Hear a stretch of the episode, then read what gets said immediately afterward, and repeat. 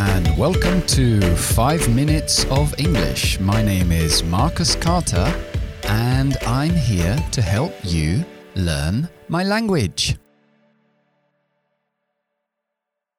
Ok, so hoy toca pronunciación y vamos a ver dos pares de consonantes hoy. Ah, volvemos a ver la diferencia entre un sonido sonoro y sordo. Y ah, bueno, os refresco la memoria. Cuando un sonido es sordo es porque no vibra mi voz. Pongo la mano en la garganta y hago, por ejemplo, s, s no vibra mi voz y cuando es sonoro pongo la mano en la garganta y lo noto. Z, z, z. Además se oye, ¿vale? Eso es sonoro y sordo. Y así distinguimos ciertos consonantes en inglés que a lo mejor os puede sorprender. Por ejemplo, la P de Pedro y la B de Barcelona, por ejemplo, la forma de mover la boca es exactamente igual para las dos consonantes. La diferencia es la P es sorda y activo la voz y tengo la B. B, B, B.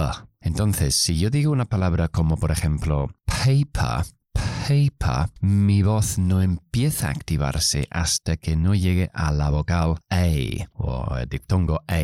Paper, paper, ¿veis? Y si digo, por ejemplo, una palabra como bed, cama, bed, notéis que cuando pronuncio la B, B, B, desde el principio de la palabra hasta el final está vibrando mi voz. Bed, bed, paper. Otros dos consonantes que son súper similares y ahora veréis por qué. Es la F y la V. Bueno, son como hermanas en realidad a nivel fonético. So, la F es a lo que llamamos labio dental. Yo clavo mis dientes en el labio de abajo y hago f, f.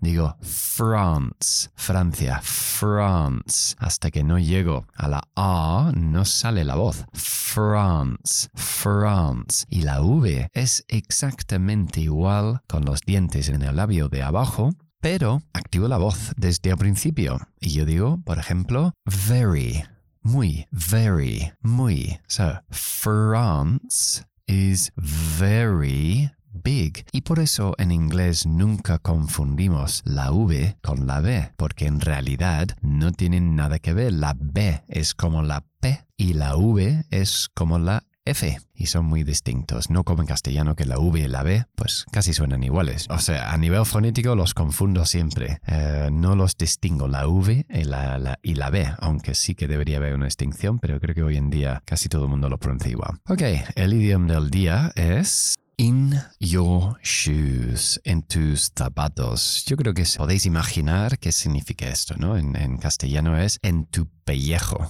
La frase más común es I wouldn't like to be in your shoes, in his shoes, in her shoes. No me gustaría estar en tu pellejo, en su pellejo, de él o de ella. ¿Ok? Vamos a poner un ejemplo. For example, Jamie was caught stealing stationery from work. I wouldn't like to be in his shoes. They are very strict with things like that. A Jamie le pillaron robando materiales de oficina.